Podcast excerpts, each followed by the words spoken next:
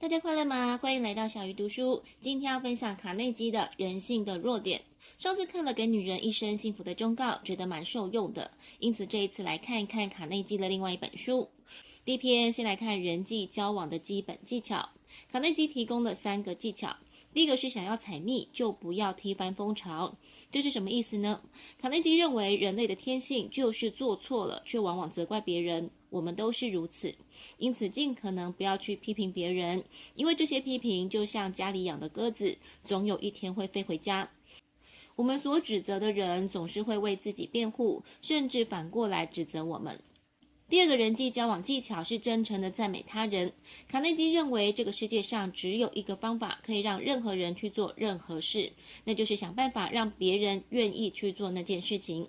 美国哲学家杜威认为，人类天性中最深沉的冲动就是显耀感，也就是弗洛伊德所说的成为伟人的欲望。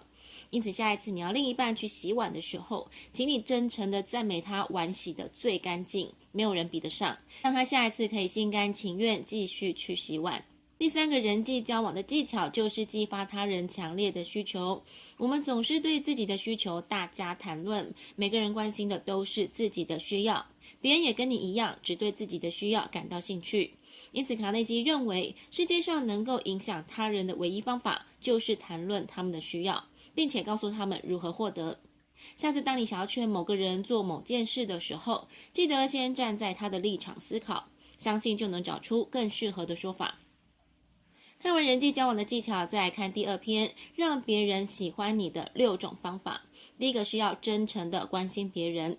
卡内基认为，狗狗是世界上最善于交朋友的动物，它总是轻易的就能展现热情，而这些行为的背后完全没有任何目的。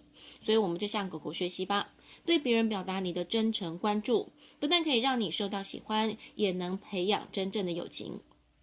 第二个方法就是微笑待人，因为微笑会让人明白你喜欢对方，你觉得对方让你快乐，你很高兴见到对方。你只要微笑，就胜过一切的言语。卡内基再次提了狗狗的例子，他们之所以讨人喜欢，不就是狗狗永远都展现出很乐于见到我们的模样吗？第三个方法是牢记他人的名字，这是尊重别人的行为。钢铁大王卡内基不但记住他的朋友跟同行的名字，并且给予尊敬。作者认为这就是他能成为商界领袖的秘诀之一。这个秘诀也被富兰克林多加的运用。因为他知道记住别人名字是最简单、最明显、最重要，使人获得好感的方法。再来看第四个方法是鼓励别人谈论自己。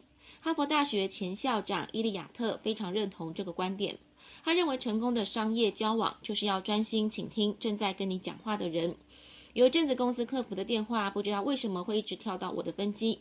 当时有个客户打来抱怨，我想我那一天应该心情很好，所以我很专心的听他抱怨，完全没有试图要打断或是回嘴。想不到他抱怨完，反而还跟我道谢。我想这就是让别人好好说话的魔力吧。第五个方法是谈论别人感兴趣的话题，我觉得这跟上一点很像。你除了鼓励对方谈论自己，甚至可以加入讨论，一起谈论他感兴趣的话题。如此一来，不但让对方开心，你也因此可以多学习一些东西，丰富自己的生活。再看第六个方法，让别人感到自己很重要。以我的工作来说，常常因为采访收到一些公关品，有时候我会马上转送给在采访过程中帮助到我的人，也许是警卫，也许是协助引导的志工。